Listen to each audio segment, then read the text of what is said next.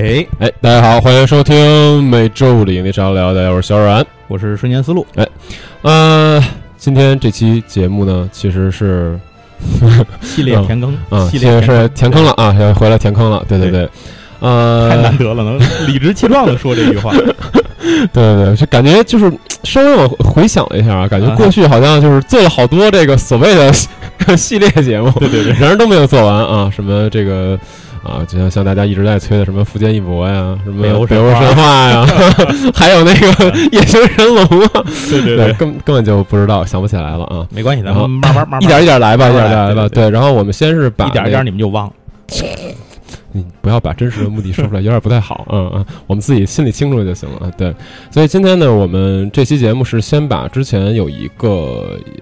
有一个也算不太久的一个坑吧，先给它填完啊。对，之前出了两集，是是是，就是这个哥斯拉的系列。对，当然大怪兽。对，当然了，虽然说我们现在已经到了令和年间啊，还没正式开始呢吧？令和在五月份了，五月份令和年间了，对，还真是。已经到了令令和年间，然后这个当然我们讲的还是平常的事儿，对啊，对。然后今天这期节目呢，我们把哥斯拉可能算是最新的一个。呃，动画的系列，我们我们不能说是咱们说的那个哥斯拉那个怪兽之王的那个，我们不是说电影的系列，只能说是一个动画电影的一个系列。然后当然那个电影呢，呃，还是很很推荐大家可以去电影院看。然后这个动画呢，也是。呃，你你觉得推荐吗？我觉得还其实还行，当然你也不用上电影院去，现在也没了，可能是是是，我不知道咱电影院可以去网上找一找，对，找一找资源本身你要是有的话，你看看，我觉得也不亏，对对对对，这个还是可以的。对，那今天我们其实讲的就是这个轩辕的这个哥斯拉三部曲，对对，怪兽霍星的这个系列动画三部曲，对对对，这个呢，其实如果大家呃记得，或者说您去翻翻我们前两期的话。我们最后的时候其实是讲了一部分，哎，对，因为那个时候当时咱们说的时候，他这个三部曲没演完。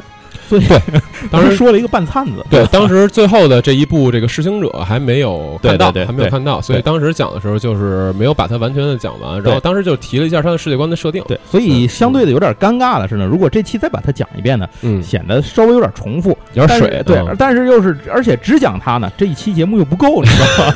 所以后来我就发现，我就为什么觉得这期可以专门讲这个三部曲呢？后来我发现这个三部曲的轩辕的这个世界观啊是有一个非常完整的世界观年表。设定，嗯嗯嗯，就像咱们当时做过的那个《环太平洋》是，哎，《环太平洋二》的时候，当时咱们做了一个那个世界观年表的一个那个硬核的那种讲解，所以咱们这次还讲讲这个，因为它跟之前的哥斯拉的世界观就毫无关系，是是是，就是昭和哥斯拉、平成哥斯拉都没有没有关系，嗯，它是令和令和哥斯拉，对，硬核哥斯拉，女女女装大佬，对对对，硬核哥斯拉，对。呃，那这个呢，大家其实也都知道了，它是一个动画三部曲，是三部电影连续的。嗯嗯。呃，第一部呢是咱们上次就是前两部说了一个是怪兽火星，一个是叫什么叫激激斗增值都市增值都市。对。然后新的这个叫噬星者。对。然后这三个连起来呢，其实如果我今天感觉了一下这个年表啊，如果整个把年表看成数字一百的话，这个电影三部曲可能也就占后百分之三十。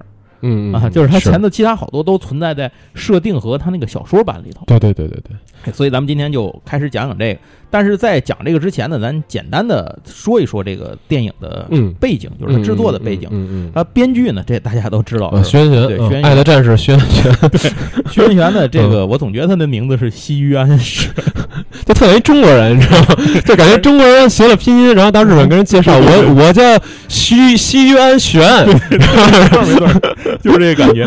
而且大哥，那我第一次看他照片的时候，哎，这是这是找错了，又看了一。我真的我看。我看这个老徐的照片，我就老觉得他是一通缉犯，你知道吗？就就一流氓，你知道吗？我操，阿尼基是吧？有那感觉，是三三阿尼基吗？嗯，我的天，有那感觉啊！然后就看见就想给人鞠躬那种，对对对对，嗨嗨嗨，嗯，就是这种。然后他的作品，大家知道，他总是好多作品都都是走那种负能量向，对，就是这个这块儿，嗯，这块大家如果呃，你可能不太清楚轩轩到底有什么作品的话，给大家稍微提一下，比如说像游戏里面的话，这个鬼。哭街，对，还有这个《沙耶之歌》也是老徐的作品。然后包括说动画里面的话，像呃，对小圆 Fate Zero，然后像 Psycho Pass，这些都是徐元玄的作品。其实风格上大家也能差不多能感受到，大概能想到他那个基调是一个什么样的。能想一往下压你的那个，摁着你往下往地下擦脸的那种基调。我想到他那张脸，破硫酸似的，对，就是这种感觉。嗯，然后这次的电影呢，它的导演是静野孔文和赖下宽之。这两个是谁啊？不认识。然后咱具体就不说了。这个金野孔文其实他之前导过那个一部柯南，但是我没看。啊，对，他还导过一些别的，我我确实也不太知道了。这两那就当我不知道吧。我说实话，我就是因为这次我查他俩，我才知道这俩人。就真的，一般这个版本都叫徐元玄版本，就是不太管的。不是，主要是跟你说，导过导过柯南的剧场不是什么 不是什么特亮眼的事儿，尤其是现在越来越不亮。对对对，就以前的可能还行，新的是就不是什么特特特招人喜欢的事儿。嗯，行，咱简单说说这个这个，就是刚才说了一下这个编剧啊什么的这些。那这些人呢后面会有一些评价，咱们放在最后的部分咱们再说。好嘞，现在咱们就开始进入硬核的年表的速读阶段。首先呢，这个这个世界里面的世界观，嗯，呃，他在这个人类面对怪兽的事情，第一次遭遇怪兽是在一九九九年，也就是说这个更替，这世纪更替的这个阶段，嗯，在这一年里头呢，人类第一次见到了怪兽出现。这个怪兽呢，是以前你因因为我们咱要说一件事儿，就是这三部曲里大量的。怀旧和致敬了以往的这些怪兽片儿，它可不一定致敬的都是哥斯拉系列哦，什么玩意儿都有，嗯，就是那些个，反正都是东宝的那些东西嘛。你就想，咱们以前在也介绍过，多多少少提过一些。他这次第一个出现的怪兽呢，甚至螳螂型的，以前咱们还真的在节目以前的节目里还讲过这个，叫卡马奇拉斯，就是那种大刀郎一样，那怪兽一出出一堆，带带一堆小的，一出出一堆。这个怪兽身高六十米。它自己出现的时候，还带了很多这种幼虫。嗯，这个幼虫的大小呢，大概就是火车车厢吧，就是就是火车车厢这么大。从哪儿出现呢？就是它攻击了什么地方呢？就是人类最倒霉的这个这第一个倒霉的地方是哪儿？是纽约州。嗯，它就是突然从曼哈顿海湾呢一路就出现，一路呢然后杀上去呢，就是直接杀奔了波士顿。嗯嗯，大概是这么一个概念。中间呢还一刀砍了世贸大厦，因为螳螂嘛，它那个不是那个钩嘛。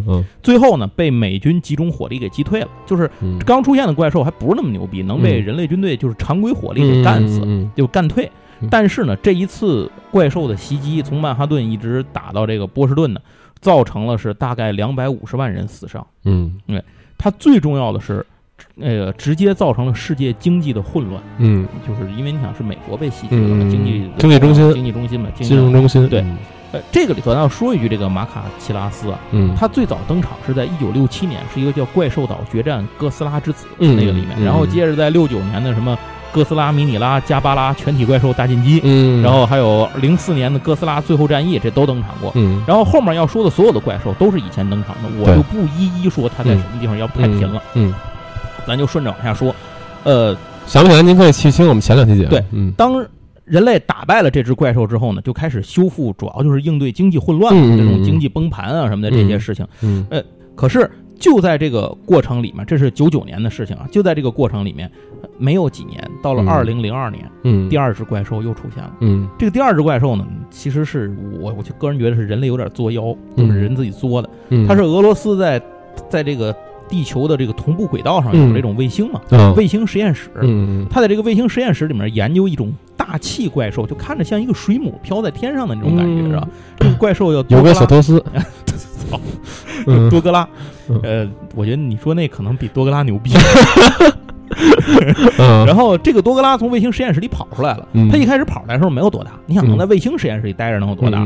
但是他出来之后就往大气层里坠落进大气层，在这个过程里面，由于摩擦着火，产生了大量的热能，它就吸收这个热能变得极巨大化。OK，最后它到地球上的时候出现在伦敦，它就以什么为食呢？开始捕食人类。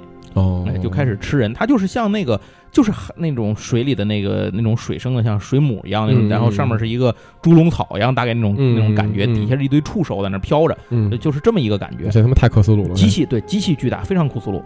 然后人类呢，这个军队当然也反抗啊，但是人类的军队呢，发现用热兵器对他的打击，越打哥们儿越牛，他要吸收嘛，他能吸收热能。嗯，最后不但伦敦倒霉，这个灾祸从伦敦一直蔓延到曼彻斯特。嗯，哎。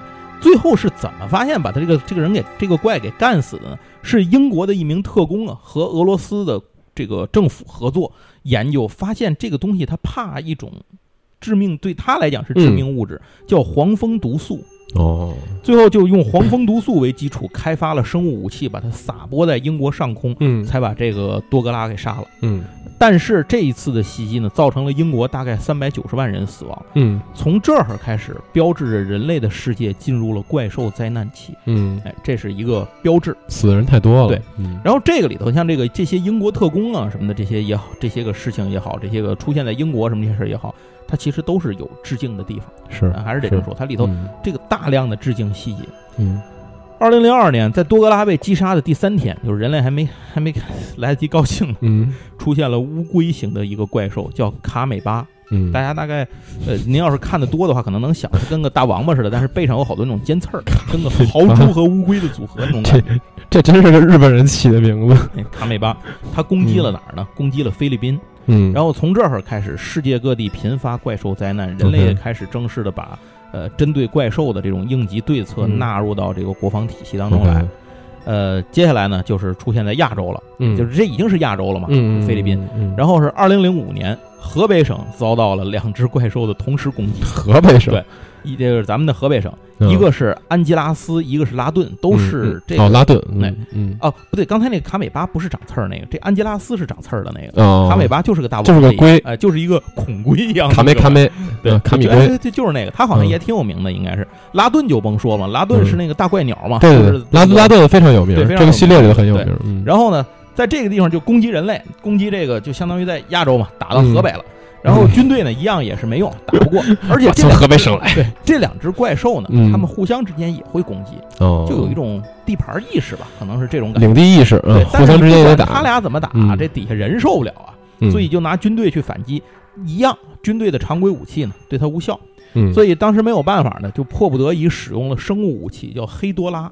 哎，嗯，黑多拉，黑多拉知道，黑多拉你熟是吧？黑？多黑多拉就是其实也是一个因为污染，对，黑多拉，咱们那个您要是记得我们以前节目的话，您得翻。黑多拉是一个比较标志性的怪兽，能飞，哎嗯，它它第一它能飞，嗯第二它是第一个不是因为核，就是那种它之前的怪嗯兽是反思核这种核战争，对对对，它是因为污染，对，它是已经反思人类对自然环境的破坏了，嗯对。然后出现了一个黑多拉，它是是污染高污染怪兽，是打黑多拉的时候，哥斯拉也能飞了，对，然后对对对，没错嗯，而且飞得特别离奇，我嗯就是吐着光拿屁股朝前 然后这个黑多拉呢很牛逼，嗯，就把那两个怪兽都给弄死了。嗯。啊，确实都弄死。嗯。可是弄死之后呢，您也能想，大伙儿能拿脚趾头想都能想到，嗯。这一定能出事儿，是。就是失控了。对。然后黑多拉的失控呢，直接导致了一到两千万人的死亡，嗯。没有具体的统计数字，嗯。并且最重要的是，它造成了极大的重污染，对，因为黑多拉是污染它自己就是污染对，它就是污染怪兽。嗯于是研发出黑多拉的这个科学家，最终在二零四八年被地球统合被地球这个联合政府啊判处了死刑。嗯。嗯。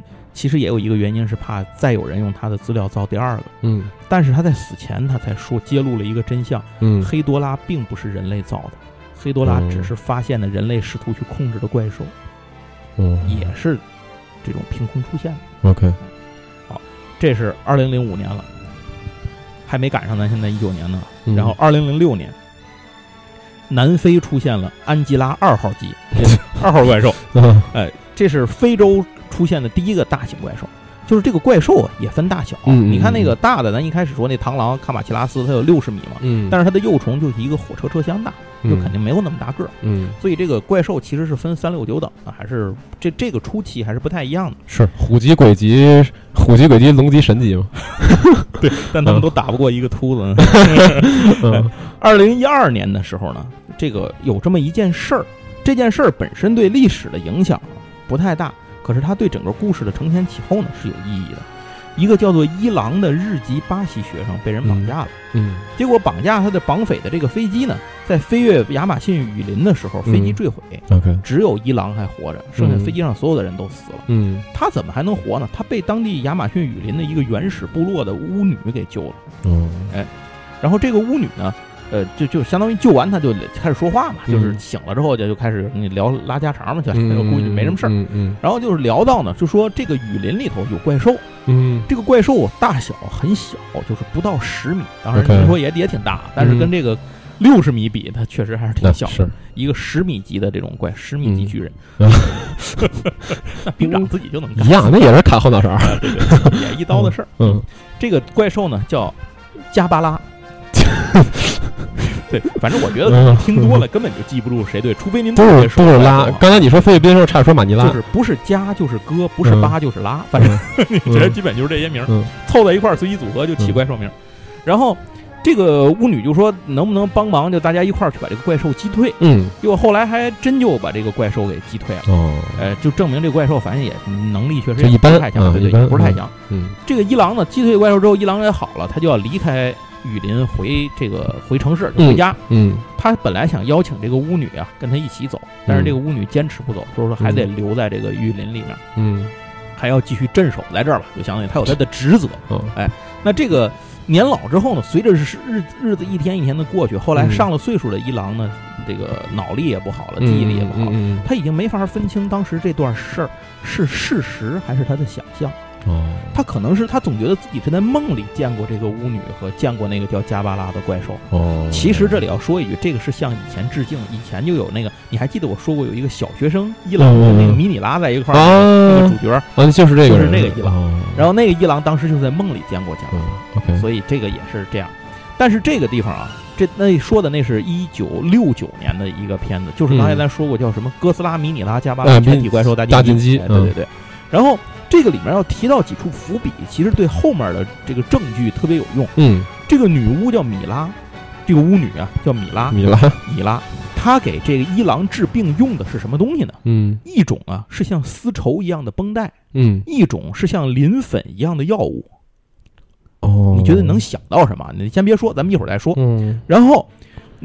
他们是在这个巴西嘛，就是南美洲嘛。嗯，南美洲当时是世界上最少受到怪兽攻击的地方，几乎就没有怪兽去。就是你像出现，这都是这种小怪兽，嗯，没没有那种大牛逼出现。嗯嗯。为什么呢？伊朗当时有一个猜测，就是这个地方可能有牛逼的怪兽守护兽，就是领地意识嘛，别的怪兽不敢来。嗯，这些东西大蝴蝶儿，哎，这些东西八大湖，现在还是替家俑呢。对，然后现在连替家勇都不是，应该就是一蛋。然后大家就能想到，这大家知道我们说的是谁就行了。这就是摩斯拉的摩斯拉摩斯拉的存在，大大蝴蝶。对，然后这个事儿就过去了，这个是一个插曲就过去了。到二零一还是同样在二零一二年的时候呢，非洲西海岸登陆了一只怪兽，叫梅加洛。这只怪兽啊，横跨非洲，就是从西海岸打到东海岸，一路上杀死了超过两千万人。非洲比较落后嘛，本来你像美国都打成那造型，就别说非洲了。沿途毁灭了，就是很多小国家就就此没了，就灭国了，全国死没了嘛。嗯，出现了大量的难民。嗯，这个难民往哪儿去呢？欧洲？哎，不不，现在还没往欧洲。非洲有几，还是有大国的。嗯，一个是埃及，一个是南非。OK，所以难民就先往这两个地方跑。嗯，结果呢，这两个国家怪兽还没来呢。嗯，先出现了社会动荡，先内乱。是，哎，就是就是大家能想到嘛。现在也是，其实有这种欧洲好多国家是也有这个状况。是加拿大什么的，是吧？北美那能都能想到。嗯，然后在二零一七年的时候，这个东萨摩亚群岛出现了突然爆发了，这又跑到这个海上来了。嗯，东萨摩亚群岛突然爆发了高致致命性的这种疾病。嗯，这个疾病呢是趁着海上的一种红色的一种。就是这种孢子一样的这种东西啊，是什么呢？就从海上飘过来，从这个东西上面，这个传播出来的病毒，传播来这种细菌，一共呢，这个造成了无数死伤。因为当地过于落后，交通不便，所以也没有办法详细统计。这件事情里到底死了多少人？嗯，但总之呢，是很多的这种小岛啊，就当地咱们都是那种岛屿群岛嘛，一个一个岛，有的有人，有的没人，有的可能千八百人，就有的百十个人，有的可能上万人，就是这个很多岛屿就彻底失联了，就就完全没有任何就死绝了嘛。OK，嗯，过了两个星期，出现了一只大怪兽，这个怪兽叫达格拉，它呢是从海里面突然出现在澳洲海岸的，嗯，就突破了澳大利亚的这个海岸防线。我感觉跟换太平洋差不多。环太平洋那个那个病毒代号什么？那个代号代号叫病毒还是叫什么？那个怪兽四级怪，第一次出现不也是把那个那个澳大利亚不是有那个叫什么怪物墙那个防线？对对对对，就直接被被灭了嘛？就直接直接给打。都觉得觉得那墙特牛逼，哐就让人干干趴下了。在这里也是，这里可能没有墙吧，反正有没有也不重要。就是澳大利亚这个防卫线呢就被突破了。嗯，怪兽从海中登陆呢，直就是其实。出来差不多就到悉尼了，就直接毁了悉尼。虽然最终啊，他被澳大利亚军方在陆地上给扑杀了，就是被灭了。但是死了之后才发现大问题，就是之前这个东萨摩亚群岛闹的这些细菌啊，其实是就是在这个达格拉体内藏着。达格拉是母体，当他死了之后，这些细菌就都被释放出来了。OK，释放出来之后，不但污染了整个，就是传播疾病啊，传播了整个这个澳洲的这个悉尼这个地区，这整个附近，它还顺着海流一直沿海，就顺着海浪。整个慢慢慢慢的污染扩散到整个澳洲的沿海，这包括什么新西兰什么乱七八糟的这些国家，就反正都饶那些小国，就更澳大利亚都没跑了。你说他们怎么办？就都饶在里头了。然后这个呢，就相当于是整个澳洲开始出现了人口灭绝，哦，就出现了这么一个情况。哦，后来过了很长时间啊，这是过了些年，这个反正整个澳洲呢，基本上就死绝了，能跑的跑了，跑不了都死了。呃，并且这些病毒呢，顺着这种海流一直影响到了南太平洋海域。OK，嗯，整个澳洲成为人类失去的第二片大陆。嗯，为什么说叫第二片大陆？是因为在之前非洲已经没了。是，嗯，那接着刚才不是说这个人类这个难民不是涌到了埃及和涌到了这叫哪儿？涌到了南非吗？南非，嗯。二零一二年的时候，这是咱刚说二零一七年的事儿。嗯。回到二零一二年，嗯，二零一二年的时候呢，这个埃及本身因为就出现内乱，就是它出现了很多这个呃，就是这个难民的问题嘛，然后就崩溃，社会秩序崩溃，又赶上出现了一堆小型怪兽来袭击它，叫格里芬，就是一种会飞像这个狮子的这种这种玩意儿，嗯，它还不是狮鹫，你知道吗？嗯，它就是长的是狮子长翅膀，还不是狮头，不是狮鹫，狮子长翅膀，对，狮子长翅膀，不是脑袋是鹰。就是不是格里风，不是那个文，但是它叫格里风，某某一种奇美拉，对，反正对对，哎，对对对对对，很像奇美拉，对，反正就是这么个玩意儿，出现了一大堆这种怪兽，就直接把埃及给灭了。嗯，二零二二年的时候呢，这个刚才说的这个梅加洛就一开始横扫非洲那哥们儿又出现了，嗯，然后他呢直接现身在南非，就把南非给灭了，至此非洲大陆沦陷，所以是在澳洲之前，哦，澳洲沦陷呢是在二零二二年之后的事儿，嗯。这个南非一沦陷呢，整个非洲就没地儿可待了。嗯，所以如果你还活着想活下去呢，你唯一的办法是离开非洲。是，那离开非洲最近的通道是去哪儿呢？就显然就是通过地中海向欧洲跑。嗯，就跟现在其实是一个道理，一样的那些难民的逃亡路线。嗯，可是呢，逃跑的这些难民，他要么从陆地上选择去土耳其，嗯，这是第一条道；第二条道就是从海上往欧洲跑。是，去土耳其的先不说啊，去欧洲的这些个。难民，嗯，呃，基本上没有能到的，为什么呢？因为海里也有怪兽，嗯，这个地中海的沿这个海里头盘踞的是海怪，叫杰索拉，那杰索拉呢，就基本上把这个难民船就都给干死了，嗯，但是这里出现一件问题，就是欧洲各国没有及时的派军队来救援，就是你救得了救不了搁一边，救不救是一个问题，嗯，他们没有来，为什么呢？就是想借怪兽的手把难民消灭掉。因为如果难民来了，他们承受不了。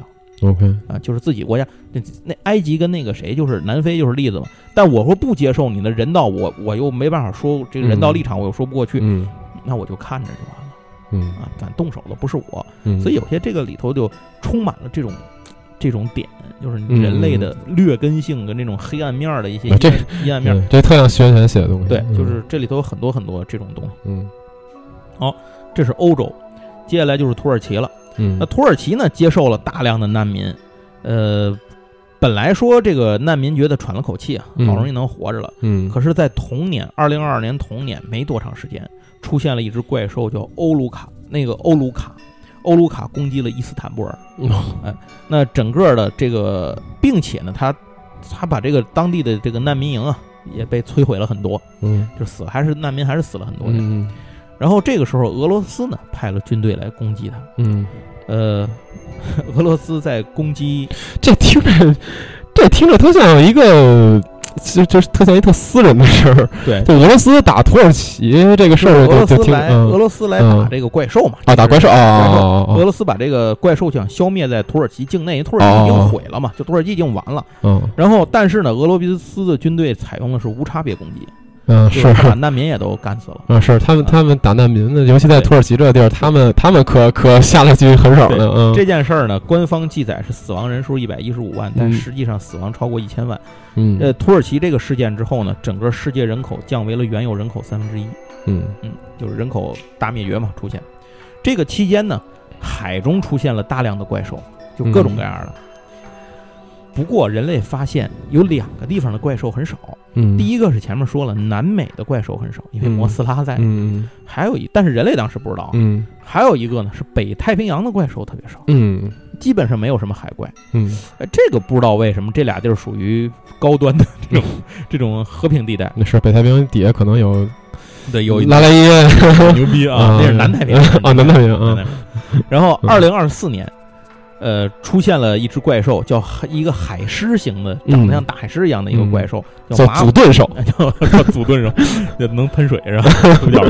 叫马古马。嗯，这个马古马呢，先把朝鲜给灭了，嗯，然后就直接奔韩国攻击首尔。OK，呃，美军决定为了消灭这个马古马，在首尔，他从海上奔韩国攻击首尔，不应该先打釜山吗？对他不知道，他先从朝鲜登陆了，先把朝鲜给灭了，然后往回打北边，对对，然后往回打。OK OK，然后。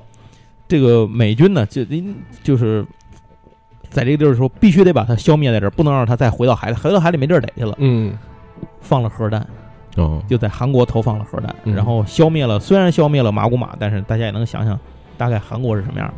就那么点大，那那么点大地方，这一个核弹下去，对，基本全没了。二零三零年五月，要提到一个，如果您是哥斯拉系列的爱好者，你会听见一个特别熟悉的名字——日本大护岛，就是原来闹哥斯拉那地儿。是，飘来了一具怪兽的尸体。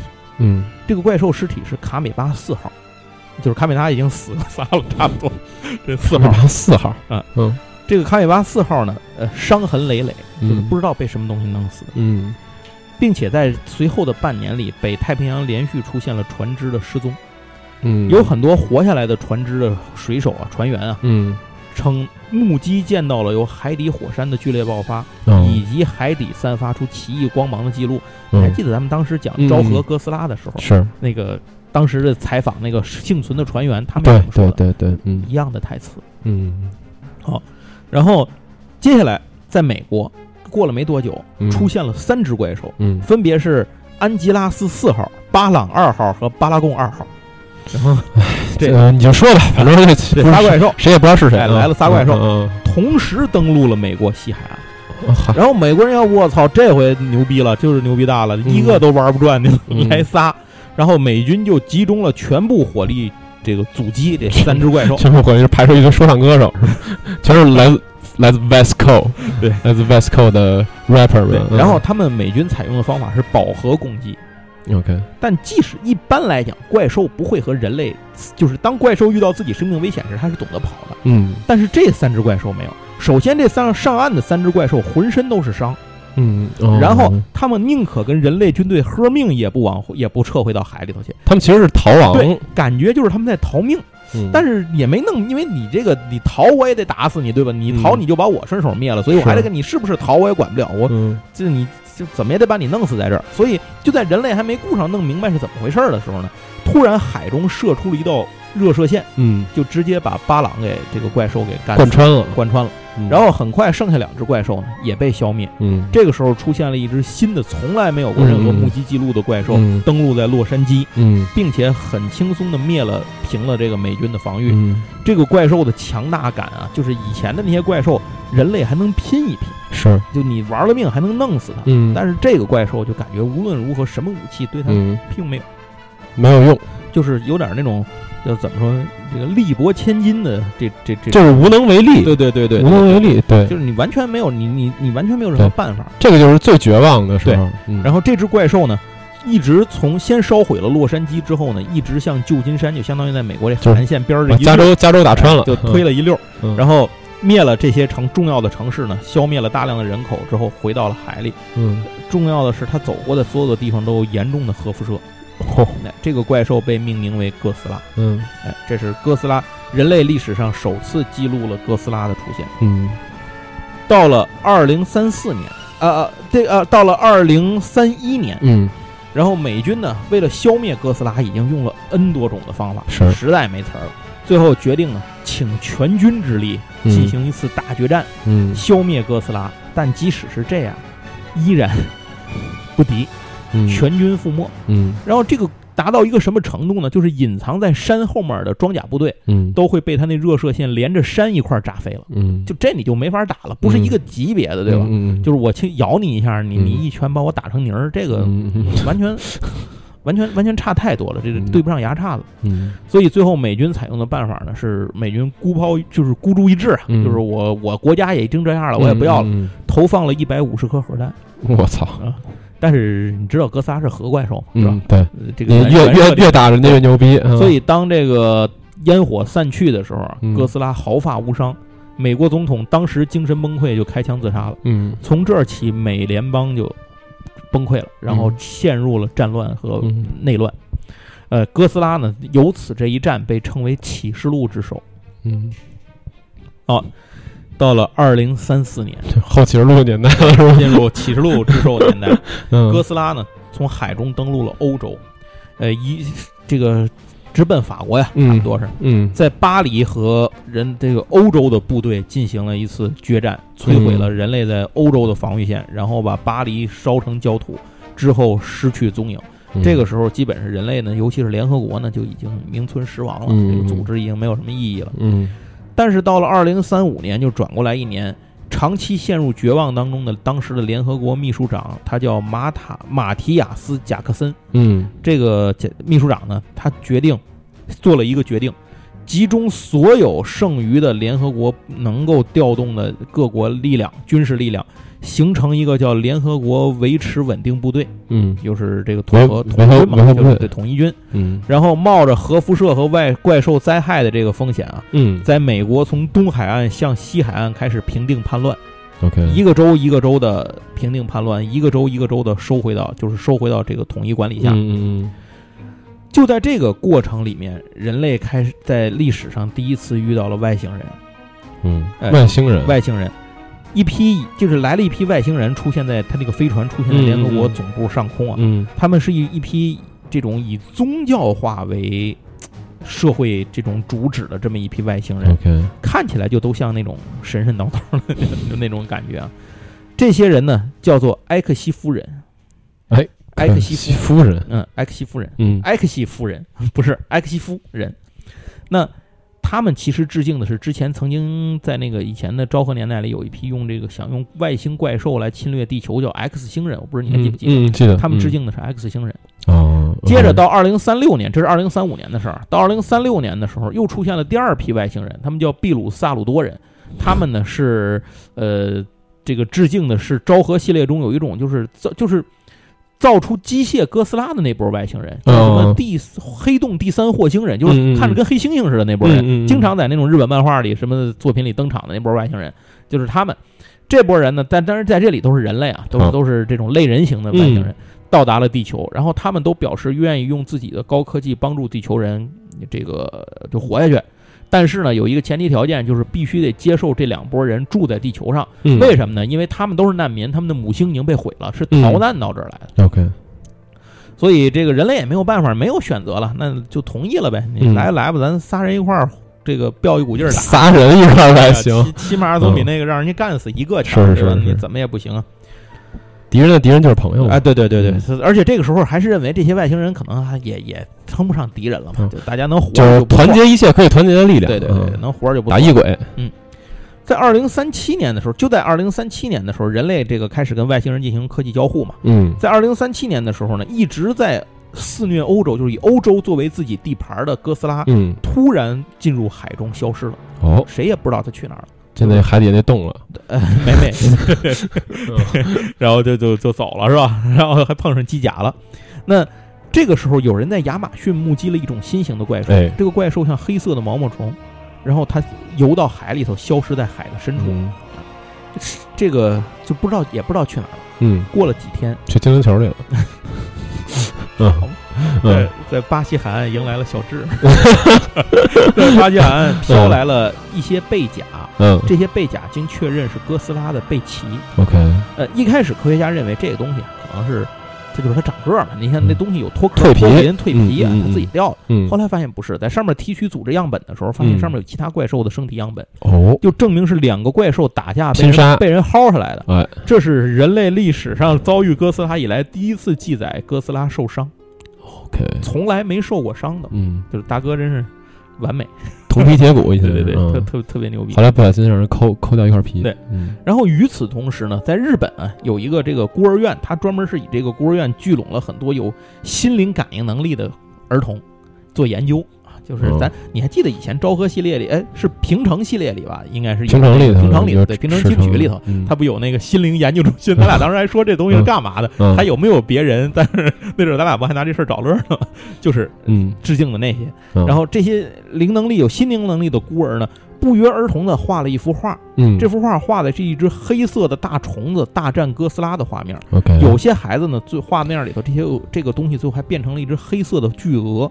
哦，有有的孩子管它叫做摩斯拉，有的管它叫做巴特拉。嗯啊，这个你还记得之前有一个巴特弗莱，呃，就是跟那个摩斯拉呃一样，有一个叫巴特拉的一个怪兽，他们不是应该是二位一体吗？嗯嗯啊，结果后来被有一个就是这个其中跟哥斯拉对打，不是死了一个吗？嗯，哎这就是致敬的那段剧情。巴特拉应该是个蝴蝶。对，都八大湖嘛。摩斯拉是个蛾子。对，发现了铁甲蛹。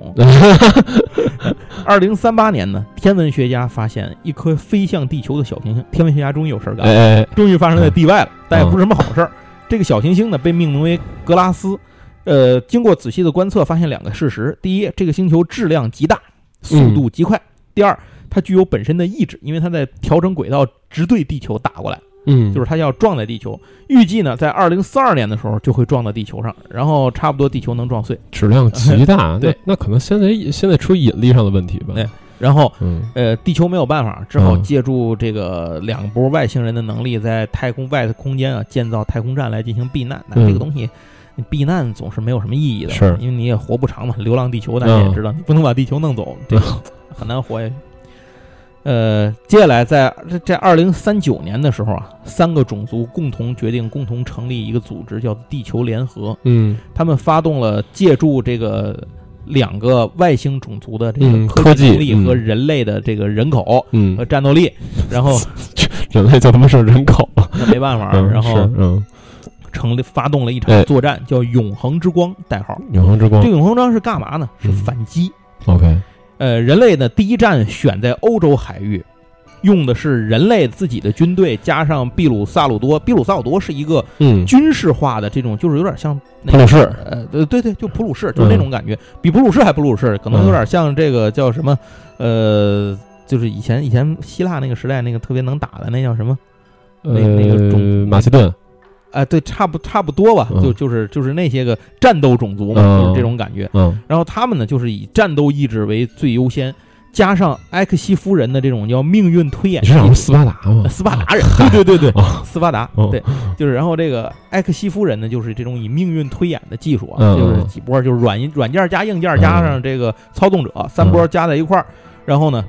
打造出了一批武器，开始对抗怪兽。嗯，这第一站就是欧洲海域嘛，你先要把海边夺回来，要不你连船都开不过去。是是，这欧洲不就就就隔绝了吗？跟外头。嗯嗯。所以派出的是这叫海底军舰轰天号，大家知道吗？就前面那个船前面有一大螺旋钻头那个。这艘船歼灭了海底的龙形怪兽曼达。龙形怪兽就是像个大带鱼，像龙啊。啊，行行好，把这个曼达给消灭了。又过了几个月啊，派遣了一支代号名为 G Force 的部队登陆了欧洲，叫什么 G Force？对，G Force 手表吗？不知道。G Force。然后啊，这也是其实以前是怪兽系列片里的一个人类的组织，嗯嗯，就是从这儿开始大量的登场致敬以前出现过的反怪兽兵器跟反怪兽组织。OK，那这波人呢就开始从欧洲登陆了，从哪儿登陆呢？诺曼底登陆啊，嗨。盘踞在诺曼底就有一，因为哥斯拉走了之后，就是来了一堆怪兽，知道吧？谁也不能独占欧洲，大家瓜分欧洲，就是每人有地盘。然后这个占据诺曼底的这个怪兽叫碧奥兰蒂，我不知道你还有没有？这这名字挺啊，哎，有点印象。碧奥兰蒂，碧奥兰蒂就是那个玫瑰花。啊，大玫瑰植物型怪兽，大玫瑰花跟那个人类基因合在一块儿那个那个怪兽。然后这个碧奥兰蒂呢，因为是人类历史上第一次遭遇植物型怪兽，是，所以以前的好多战术就不科技对它的动物的那种都不太管用，就陷入了苦战。最后没办法，投入了大量的新型兵器，砸钱、砸钱、砸人啊，下去，最后把它给烧成灰了，然后抢回了巴黎。接着呢，又这个就。打到了巴黎，不能说抢回了巴黎。是他们他们想啥呢？植物植物型的怪兽不应该天然弱火吗？对对啊，守巴黎的是，就是以巴黎筑巢的是哪只怪兽呢？嗯，叫吉拉。啊，吉拉就是库斯拉，是是 库斯拉呢？大家就忘了。库库斯拉就是那个特失败那版，一九九八年版的美版美版的那个哥斯拉。后来因为表现太弱。被东宝除名，从哥斯拉中除名，变成了另一个像哥斯拉的怪兽。是，就是因为那个那个吉拉跟传统认知上的哥斯拉差别有点太大了。第一，它更像那个蜥蜴、霸王龙、蜥蜴那种感觉，对，它特别像一个，就是更像野兽。对。第二呢，它能够被人类的 普常规兵器所伤害，就是叫什么史诗级削弱。对，史诗级削弱。他在那电影里头被干死是被人类导弹打死的，嗯，这真的是史无前例啊！人类的正常武器就没干成过什么事儿。因为大家要知道，像刚才我们说哥斯拉，就是比如说什么中一百五十颗核弹，然后一点事儿没有，越来越厉害，就这这是这应该是一个它最常规的一个常态。对对对对 对，就被人类常规武器打死是不是常态？对对对。但是呢，库斯拉有一个。就是这个吉拉吧，咱们叫吉拉吧，还是吉拉有一个特点，就是有极高的敏捷度和极快速的繁殖率。嗯，这个在原有，这也是向原有剧情致敬，就是他在那个不是下了好多蛋吗，在曼哈顿那个在那个楼里头，对对对，这个生长的很快嘛，嗯，跟所以人类就开始跟在这个的就叫什么，在这整个这个城市的废墟啊，开始跟哥斯跟这个吉拉开始一个楼一个楼的进行争夺，就是进行巷战。看是我先生还是你先？哎，对对对，反正最后就给清干净了，还真都给干死了。嗯，但是由于这个吉拉长得非常像哥斯拉，所以一度有传言说人类消灭了哥斯拉，大家 举就是举世欢庆啊，打死了黄四郎。对，后来发现并不是那么回事，完全没有。嗯，呃，接下来呢又付出了很大的代价呢，这个人类的部队呢消灭了在法国的另外一只怪兽，叫哥罗龙。一个也跟恐龙似的这么一一种玩意儿，然后因为在原著里头，就在以前的那个作品里头，这个哥罗龙就是从凯旋门底下爬出来的，OK 啊，所以呢，从这儿以法国为中心呢，开始陆续的解放了欧洲，就是人类就抢回了欧洲这块大陆。这个时候到了二零四二年，这个妖星哥斯拉要来了，呃，就在人类绝望的时候，不知道该怎么办的时候，北冰洋发生了异变。一道巨大的能量柱从海底射出，融化了北极冰盖。伴随着咆哮的声音，这个妖星哥斯拉在太空中被击毁，就直接被被干死在太空里了。然后发出这道射线的就是哥斯拉。然后哥斯拉呢再次出现攻击人类，三军三族联军啊，完全不敌。嗯，就是一步步的退守，经过了八次战役之后，一步步退守到巴西。嗯，呃，到这儿呢，明确了一件事儿，就是那两个种族的科技呢，对哥斯拉也没什么卵用 啊，就是牛逼是跟普通怪兽。三波难民，对，三波难民加在一块儿呢，依然不是一个牛逼的人。到了巴西又该该磨死拉了。在这个撤退的过程里啊，提出了另一项计划，是一项。呃，提出了另外几个计划吧。一个计划叫做“机械哥斯拉计划”。OK，啊，OK。呃，第二个计划呢叫做“地球逃离计划”。嗯，地球逃离计划呢，计划先建造就是移民船，嗯，向可能能居住的行星派遣移民船，就是移民船团，嗯，这样。一开始呢，先造了两条船，叫做“奥拉提奥号”和“亚拉特拉姆号”，嗯，这两艘船就开始建造。嗯，到二零四五年的时候呢，投入了一项。一个计划就是决定是是否启用逃离计划，嗯，就是要跟哥斯拉决一死战，就是消灭哥斯拉，嗯，那这个计划叫做长征计划，就长途征战的这么一个计划，行，嗯，投入了大量的资源，就是人类当时已经没有什么资源了，嗯，而且有相当多的资源集中在日本，为什么呢？在日本是富士山下是哥斯机械哥斯拉开发基地，OK 啊。那把剩下的资源里面的不多的这个尽量集中了一部分资源呢，安排到了欧亚大陆的内陆部分。嗯，为什么是这样的？两点：第一，在这个地方构筑陷阱，把哥斯拉干掉。嗯，为了不让哥斯拉去破坏日本，去破坏那个富士山基地。嗯，然后第二个呢，就是这个魔神在。哎，对对，好，那挺牛逼的。嗯，然后第二个呢，就是那个要用这种方式，不能让哥斯拉跑回到海里头失踪。嗯嗯嗯嗯。一回海里就没地儿着了，是，谁知道哪天你又对对对，你不知道从哪钻出来，这就非常危险。于是呢，这个人类就开始了一个漫长的作战，就是要把哥斯拉困在内陆，不让他离开欧亚内陆。怎么困呢？基本就是靠命堆。嗯，哪来人呢？从非洲和中亚的难民里征召志愿兵。其实最后已经是征召到了就是这种儿童吧，嗯，就是这种娃娃军。嗯，现在非洲其实这影射的就是现在非洲的真实情况嘛，中亚那种地方嗯打消耗战，人类就是用命来换时间，嗯，就这一个没有任何办法了，但是依然不够用，拖不住，就是你人命肯定拖不住它。嗯。人类就没有办法，又派出了一只怪兽。就是人类当时掌握了一些技术啊，经过这埃克西夫人什么的这些研究，心灵感应什么各种研究，能控制一些怪兽，控制一些比较弱的。哎，为人类，其实这怪兽还不弱。嗯，这个这个控制的这个哥们儿盖刚，盖刚，盖刚是在原著里头跟就是在以前电影里跟哥斯拉正面对搂过好多次的。虽然基本都是输嘛，嗯，但是有谁跟哥斯拉打的是能赢呢？所以盖刚挺牛逼的。盖刚就是有机械盖刚嘛，嗯，就是他在原著里头是外星人在很早以前派驻到地球上来毁灭地球的，后来被板桥活动是什么的，反正就埋在地下了，被后来被人挖出来作死挖出来再活过来的。这个机械盖刚，那这个盖刚呢，现在还是个普通的怪兽，它在这里是一个水栖怪兽，生活在海里的一个怪兽。被人类用操控技术呢开始对战哥斯拉，当然打不过。每一次呢不是缺胳膊就是少腿儿，要不然人在身上开个洞什么的。但是每次要打完了将死没死的时候，都被人类用高科技给救回来。就是怎么改？就是您打掉了哪儿，我就把它换成这个什么，把它给换成这个呃人造的。对，把它给换成人造的。嗯，然后这个就换成一个。机械部件，所以这个 盖缸啊，在 在这个这个故事里面出现了 N 多的版本，就是每一次都被换装点新零件，每一次都被换装点新零件，每次打到半死都没死，反正就这么一个状况，所以出现了好多种盖缸。那么盖缸呢，就给人类提供了几件事：第一，它拖住了哥斯拉；嗯，第二，它减少了人类部队的伤亡；嗯，第三，它被人类验证了 N 多种的实验型武器。嗯，就是到底这个武器能不能用？嗯，就是实验了好多，就是测试了好多这种东西。然后呢，接下来这个盖刚拖住哥斯拉呢，这个这个事情里头呢，人类应用了一种新的材料，叫做自律思考金属。什么？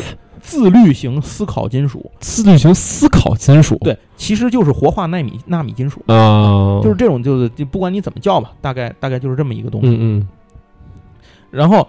他派的这个这种东西呢，随着在这个盖刚身上越来越多，越来越多，盖刚就变成一只机械怪兽。嗯，在最后一次呢，盖刚的那个胳膊都被打掉了，换成了这个金属的这种大镰刀，和哥斯拉展开了最后一战，也是最漫长的一战。嗯最终呢，被哥斯拉彻底轰杀，尸骨无存，就再也救不回来了。然后，呃，这个时候人类的第二项作战计划呢，也已经差不多准备齐全了，就是把。呃，把哥斯拉呢困在了这个喜马拉雅山的这个山脉边上，启动了一个代号“长城”作战，在喜马拉雅山脉集中投放两千枚核弹，造成大断层。还核弹呢？没有别的武器了。但是这个核弹在投放之前呢，在地底下先埋藏了自律思考金属。OK，这个自律思考金属是干嘛用？用核弹的能量喂它，把这个金属喂大，然后让它大到能够在地下控制板这个就是地壳的。地壳板块，嗯，虽然这种行动对地球自身的损伤极大，是，但已经顾不了了，没有别的办法，嗯，用这个地方设了一个陷阱，把哥斯拉给埋到了地块板，就是板壳的这个中间夹缝里头，对，给埋进去了，就相当于把它给困住了，嗯，呃，人类付出的代价是很惨重的，但是也没有更好的办法。可是这个计划只成功了一年，嗯，就哥斯拉用一年的时间就跑出来了。就是又拿他那个那那嗓子打射线那炮就炸出来了，炸出来之后顺手毁了印度，就是把印度给平了。不是尼泊尔吗？尼泊尔可能在那个核弹的时候就已经没了，你知道吗？嗯，对。二零四六年的时候，哥斯这个哥斯拉脱困两个月之后，在日本的外海地区，呃，那个里头有好多一种有好多这种比较弱的一种怪兽，叫泰坦龙。这是都被人类这名字挺牛逼的，我操！被地球联合控制用来在那当那个警戒哨用的。嗯，陆续的泰坦泰坦龙消失了，然后就决定啊，地球这个军队就说那得看看怎么回事儿，这出什么问题了？派了两个超级武器，一个就是海底军舰轰天号，一个是超级战舰 X 三。你还记得那个里面那个超级战舰？就是人类超级战舰 X 一是。整个怪兽特摄片系列里第一个人类的 super 反怪兽武器，呃，然后这个是 X 三号，这两个东西到那之后一查呢，正好发现了突然出现的哥斯拉，就发生了遭遇战，然后人类调部队来就赶紧打，但是这个你可以想象啊，打不过。那么这个时候呢，联合军决定启动的是把这个反怪兽的终极兵器机械哥斯拉启动，可是启动失败，嗯，机械哥斯拉没有能够行动，整个富士山基地全都被哥斯拉摧毁。然后哥斯拉呢，为期四年的这个研发计划宣告失败。嗯，呃，哥斯拉转天就打到了东京，然后从东京开始毁灭了整个日本，全世界人口降到不足七亿。但在这个时候，民间出现了一个传说。说二零三就是之前出现的那个哥斯拉，最早出现的那个，已经被一个叫秦泽的博士用一种秘密武器给消灭了，氧气破坏。破坏。素嘛。然后这个现在出现的北极出来那个哥斯拉已经是二号了，嗯，这个也是致敬之前第一个昭和年代哥斯拉死过一次那个二号机那个事儿嘛。后来呢，这个散布就说这件事儿的这个人自己出来辟谣，说我说我胡说八道呢，我说的不对，没没有这事儿。但是呢，我现在正在确实跟我的同僚一起在开发一种反怪兽兵生物兵器，嗯，叫 GMO 七代号这个东西。实际这个 GMO 七是什么呢？它叫做戴斯特洛亚。戴斯特洛亚是一个挺有名的怪兽，它就是从水氧破坏素中生成的怪兽。对对对对对，就是这种厌氧生物嘛。这种，而且它最大的特点是像甲壳动物一样，而且它进化极快，能够不断的进化。呃，当然呢，说这个东西最后说这个东西失控，把这个整个开发团队都灭了，这事儿是不是真假无从考证，言消息。二零四七年的时候，人类的这个既然反击无效啊，就只有移民了。人类的第一艘载了一万人的移民船叫做奥拉提奥号起飞。嗯，在二零四八年的时候呢，第二艘五千人的移民船叫亚特拉亚特拉姆号，这个亚拉特拉姆号起飞。但是这两艘船走了之后，留在地球上的人呢，就只有面对怪兽了，没有什么办法。不但要打怪兽，而且还为了争夺核武器发生了内乱。嗯，总人口已经下降下降到了灭绝线以下，就是人类基本上不太可能再复苏了。嗯。同年七月呢，哥斯拉正式打到了美南美洲。嗯，这个危急关头啊，出现了摩斯拉。嗯，就是摩斯拉苏醒了。嗯，发射了这种，他把那个哥斯拉的这个光线不能用那鹅粉给磷粉给反射回去吗？双方打了一个两败俱伤。这个摩斯拉呢，是当地一个叫库斯莫斯部落的守护兽。如果大家您记得库斯莫斯的话，是他是在外原那个原著里头，他是一个库斯莫斯星人。嗯，是那种像小仙女一样的那种小妖精灵一样那种小小的那种。然后这个里头是南美的一个神秘部族，一个神秘部族部落。对，这个神秘部落决定呢，他们认可可以收拢人在摩斯拉的庇护下收拢人类的儿童，执行一个叫做摇篮计划。嗯，就是留下人类的这个火种子，延续。这个些人呢，就后来在电影里头会出现。咱们一会儿说到电影的时候，最后再说。嗯，最后人类联军在这个计划之后呢，和哥斯拉展开了大决战。嗯，被灭。嗯，从这儿开始。电影正式开始进入了第一部，就是火星这个怪兽行星的这么一个阶段。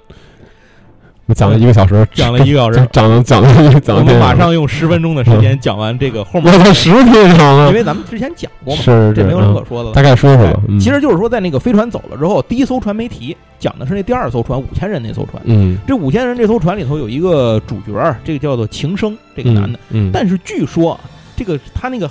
假名写成汉字应该是春天的春，春生。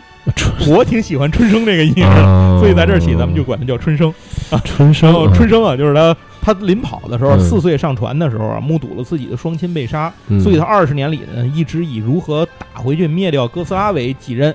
但是他当时呢，因为是移民逃跑派占主流嘛，他就是被被关起来，就是他这个不是主流，然后也不让他去传播这个思想。他还打哥斯拉呢，我他不是躺沙发上吗？他们 对，然后他们面向的方向呢是十一点九光年之外鲸鱼座的一颗星球。嗯，结果到了那儿之后呢，发现一问题，那个星球根本不适合人类居住，OK，就是完全无法居住。明白，这人类没办法，白来了，那怎么办？这你几千人，你看《流浪地球》就知道。几千人在宇宙里是活不下去的。这个时候，这个有一个这个外星人，嗯，这个外星人呢，他就是那个宗教的那波那波人嘛。然后他是叫做梅德菲斯，小梅，小梅就提议啊，说这个韩梅梅，哎，说你们还记得有一春生吗？嗯，季春生，春生，春生还跟那儿看着呢。说你看这个春生这计划怎么样？哎，大伙儿一看春春生在监狱就里头这个。发愤图强，然后弄了一份完整的计划。这个计划就是如何能灭哥斯拉。重要的是，哥斯拉身上有一个那种保护层嘛，AT field，然后就如何突破这个 AT field。他提出了一个观点，哎，这可能还真能行，我们去把它灭了去吧。是，所以反正也没地儿跑嘛，大家就士气高涨，夺回地球，决定就返回地球，派几个使徒去。结果因为他们进行了空间跳跃，嗯，天上一天，地下一年。等他们回来的时候呢，地球已经过了两万年。嗯，那这时候他们就想。是不是哥斯拉已经死了？嗯，就有可能我们就捡一便宜，你知道吗？然后就回来看看吧。就派了以那个包括春生还有他女朋友优子在内的这个这个女女优在内的 细生生的女朋友叫优子，然后姓葛吗？葛优子。然后就派他们回来说看看地球上怎么回事儿。探险队嘛，就是这个先遣队。结果发现这个地球的生物进化。已经进化的不一样，树叶都跟铁一样。OK，然后还遇上了很多小型的怪兽，叫哥努的这种小飞龙一样的怪兽。嗯嗯。然后就说这个星球哦，然后就说那哥斯拉还活着吗？结果后来就发现哥斯拉还活着。嗯。然后他们就启动了原来那个计划，以性命为一部分部队为诱饵，把它吸引过来，吸引到那个捕查陷阱里头，消耗用。先用那个就是高能量攻击消耗掉他那防御屏，再在那瞬间再干死他。嗯，哎，但这个前提就是有一些部队要当诱饵，当诱饵的都死没了，包括他们队长在内，基本都死没了。嗯，反正就把这个真把那哥仨给弄死了，哥仨给炸了。说牛逼，说那个把真行，说春生你真牛逼，没白摊那么多年。说把这个真把怪兽给弄死了。然后，但是他们里头有一个生物学家，生物学家又说说，那你们想过没有？说二两万年啊，连这个树叶都能进化成这东西，哥斯拉为什么没有变化？嗯。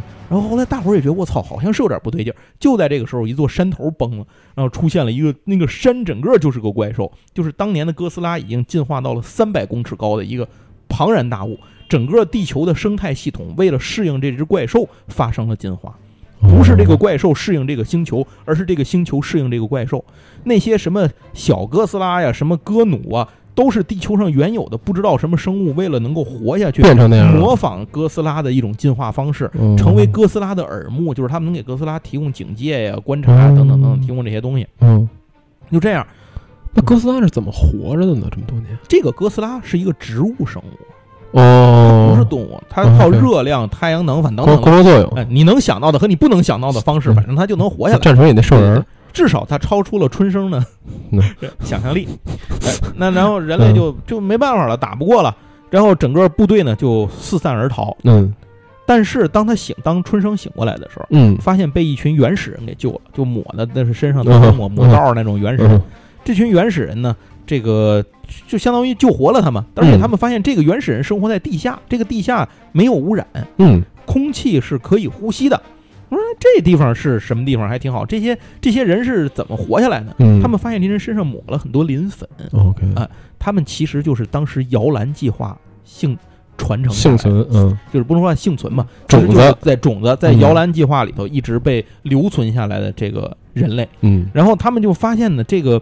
叫福斯雅人，这些人，嗯，哎，他们就发现这些福斯雅人慢慢慢，这因为来的这个探险队里头有人类，还有那两波外星人，嗯嗯，就就发现这个福斯雅人用的那个弓箭，就是他们射箭嘛，嗯，那个箭头是纳米金属，就是那个自律思考金属，嗯，哎呦，这是哪儿来的？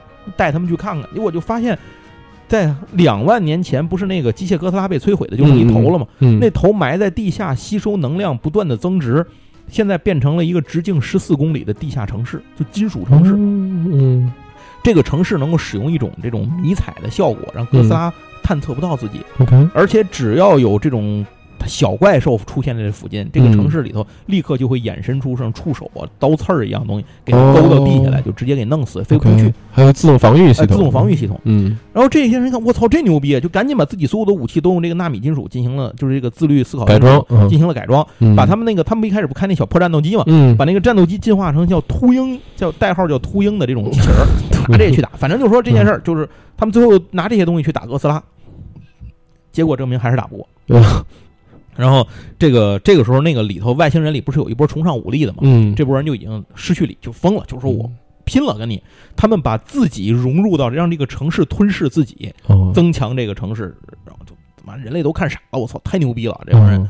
但这个时候，就是人类他那女朋友春生的那女朋友优子，那葛优子，葛优子，葛优子不是开的也开一架秃鹰嘛？然后这个时候，那个就是那个另外一波那个那个那小梅，嗯 就跟春生说说你想没想一个问题啊？说现在这种自律军属这么有攻击性和吞噬性，嗯包括那波外星人也不是吃善茬的。嗯如果把哥斯拉给灭了，接下来他们要干嘛？他们肯定还要吞噬，就是这个东西要吞噬地球啊！嗯操，大伙儿想对呀、说这他妈也不行啊。结果后来春生就干脆下狠手把那个控制室给炸了。但是呢，那个城市那个城市里头的那个，嗯他当时是设了一个陷阱，把那个哥斯拉已经给拘在陷阱里了。他把那个控制室一炸呢，那个当时失控了一下，那个陷阱松就没用了。怪兽跑出来了，哥斯拉跑出来了。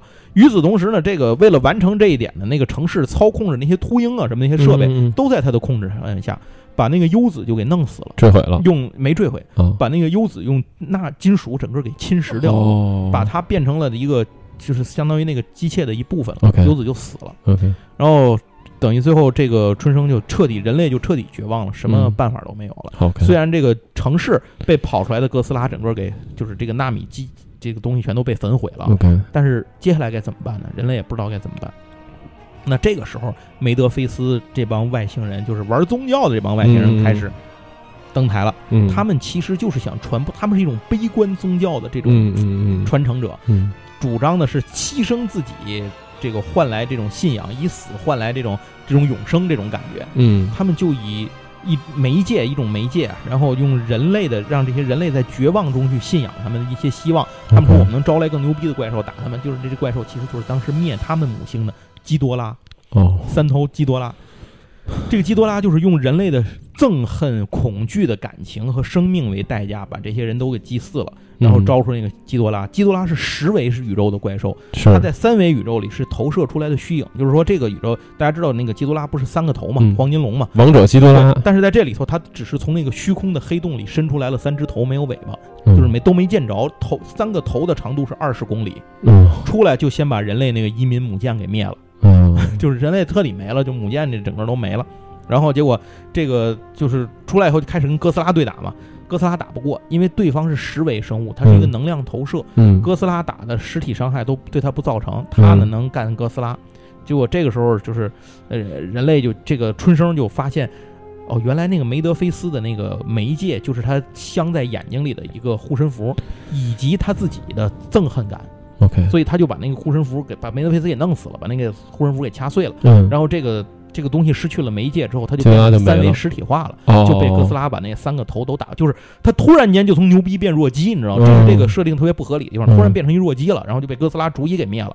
灭了之后，哥斯拉继续就是人类就苟延残喘在地下，跟那个福斯雅一族生活在地下。嗯，但是春生在最后也知道了一件事儿，就是那个梅德菲斯小梅跟那春生说说你这个什么时候两种情况：第一，你对哥斯拉的憎恶的感情爆发到一定程度；第二，人类重新出现了高科技，那这个时候，这个王者基多拉还会寻迹而来。嗯然后过了几年之后啊，这个他有一个之前的这个战友跟他说我说，哎我发现一架秃鹰战机，嗯说我们能不能拿那个优子的那个纳米化的尸体，然后用它来融入进去修复这个东西，把里面的科技就是重新恢复科技时代。嗯嗯然后春生仔细想，说这事儿不行，嗯。说情生啊，春生就是仔细想说不行，说这个就是他想来想去，最后他决定他带着优子的尸体坐到那个那最后那架秃鹰上嗯。去打哥斯拉，被哥斯拉从凌空给用射射线给分解了，嗯然后等于就回归了嘛，就相当于他也得到了解脱。嗯，然后人类呢也就不再有这个危险了，至少对这个基多拉，因为他觉得改变不了自己的感情，嗯也改变不了这个科技可能会重新恢复这件事儿。为了让人类活下去呢，他就选做了这个选择。嗯后来又过了好多年呢，这个春生和他的那台秃鹰已经成了福斯雅族的这个，但是福斯雅已经跟那个幸存的人类都通婚了，慢慢就是延续下来，嗯。已经变成他变成传说中的神明了。然后这个英雄。哎，人类就以这种方式在哥斯拉脚下的地洞的世界里继续残残存下来，嗯然后哥斯拉变成这个星球的主宰，这个故事世世星者也结束了。这就是整个哦。虚渊玄的呃世界哥斯拉世界观从头到尾，就是等于到最后的话，哥斯拉依然是呃顶没尖王者。没有没有被消灭，然后依然是呃占领这个地球，对对以一个所谓噬行者的身份，对对对，这个里头呢，其实有几件事儿。第一就是说，这是地哥斯拉是地球意志的体现，它是地球用来惩罚和消灭害虫，也就是人类的。嗯，这是第一点。第二点是，任何文明发展到一定程度的时候，都会出现牛逼的东西把他们干死。嗯啊，一边是那个基多拉，这边是哥斯拉，然后还有一波是黑洞，直接出现黑洞把他们给灭了。嗯，反正就会出现这种事儿，文明就会受到限制。然后咱们要简单的说两句这个电影啊，既然都已经剧情说完了，是我个人看完以后感觉是第一部，其实我还挺期待的，嗯，因为它是一个铺垫戏，嗯，我可以接受它文戏很多，是，哎，它是个铺垫。第二部呢，进行了。绝望的战争，就是人类机动都市嘛，还是这个增值都市，然后还是活不下来。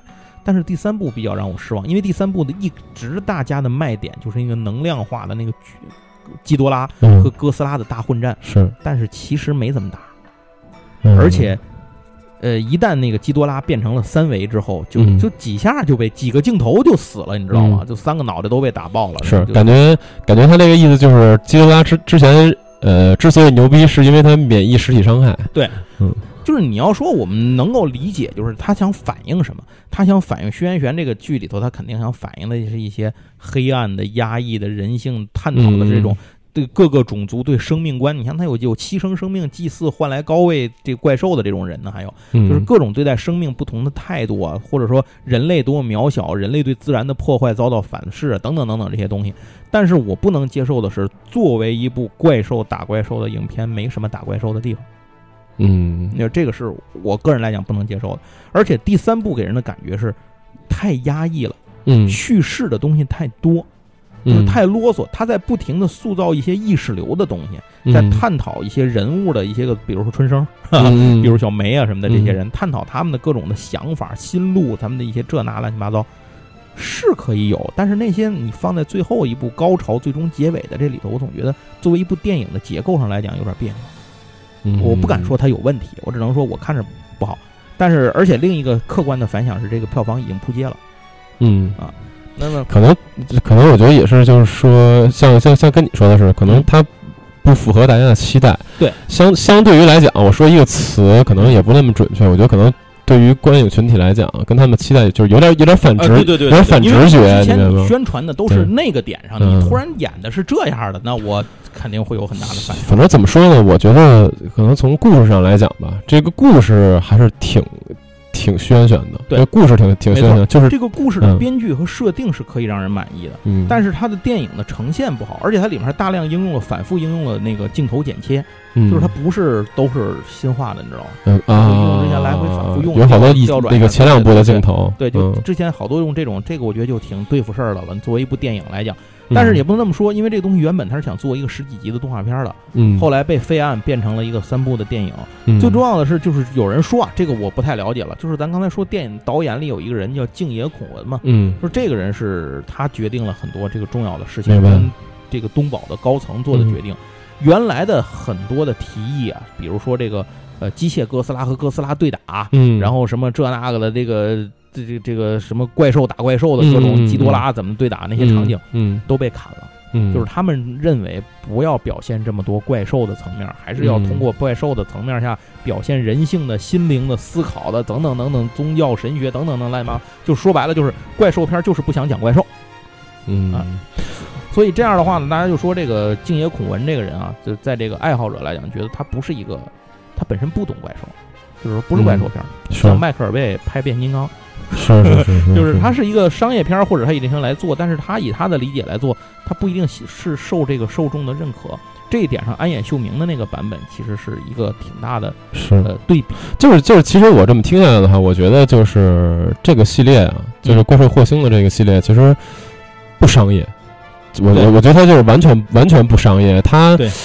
他可能真的是想从就是以轩辕的剧本为基础去讲一点挺深层次的东西吧，没错，探讨到一些思考哲学层面的一些。对，但是还是但是还是那个问题，就是说任任何这种电影，如果你期待上院线，期待上院线，然后期待那个粉丝会给你一个相对好的反馈的话，呃，可能可能一定程度上还是要稍微的有一点点的妥协。对对，然后比比方说像暗夜秀明那个版本，其实那个版本打斗的东西也非常非常的少。然后里面更多的就是它，它有点，我我带个带引号的日本主旋律，就是带点引号这种感觉。然后，然后也讲了很多那个政府的，对对，它有就那种。安野秀明那个片子其实是一个叫做什么呢？政治讽刺的一个政治讽刺，对对对，对吧？它是这么一个玩意儿。对对对，它里头也有好多文戏，是，呃，也不是都是怪兽打，但是它就能够受到好评，为什么？我觉得就是比例和火候的掌握，是，就是这这个东西，这个东西就是你在看这个片子的时候，你希不希望说这个？就是首先你期不期待观众给你一个好的反馈？那如果你希望观众给你好的反馈，那 OK，你探讨这些东西是 OK 的，但是你需要给观众一些出口。对对，就是观众的情绪需要有出口。对，如果没有全堵死他。对，如果没有出口的话，像你刚才讲的这个故事，我听下来之后，我就觉得就是整个都特别的闷啊。对，就对就是尤其你看第三部，会特别有这个感觉，压抑感。是，嗯，就是那种好像看到一些希望，但是马上就给你全扑灭了那种。然后到最后，这故事讲到最后的时候。发现它还是一个一定程度上讲是一个 bad ending，嗯嗯，然然后就是或者说不那么理想的一个 ending 吧，然后就是到到这个时候你就发现我胸胸里这口气出不去，那这样的情况下，其实作为一个从商业角度来讲，观众很难给你一个很理想的反馈，是，当然当然当然这不妨碍说你这个片子从你自己想表达的东西，从它的完整性上来讲是好的，但是有可能跟你期待的还是有区别，没错，是，行，那咱们这期节目呢就。做到这儿，然后目前呢来看也是哥斯拉这个系列的一个收尾。是啊，虽然说后面还会出啊，但是我觉得可能咱们攒够一个内容再做一期，短时间内是不太可能。对对，之后可能就还等那个电影宇宙吧，等它再多多拍一拍别的。没错没错，在这儿呢，最后还是要感谢我们一些资料的来源。我们知道从哪儿来？一个是咱们之前提过的这个台湾的这个朋友叫呃 PFK 的这个他的节目，再有一个呢是叫做成苏不专业聊怪兽这个系列。最后还有一个呢是这次主要的一个作品就是时间年表的来源，叫举。若闷骚，这个这个朋友的他的他的节目讲了大量整理的这些东西，给我提供了这这些素材。嗯，行，那咱们这期哥斯拉的对我们节目哥斯拉的系列节目就到这结束了。然后呃，以后不定不不定什么时候再更新吧。对，行，好的，感谢大家收听，我们下回再见，拜拜，拜拜。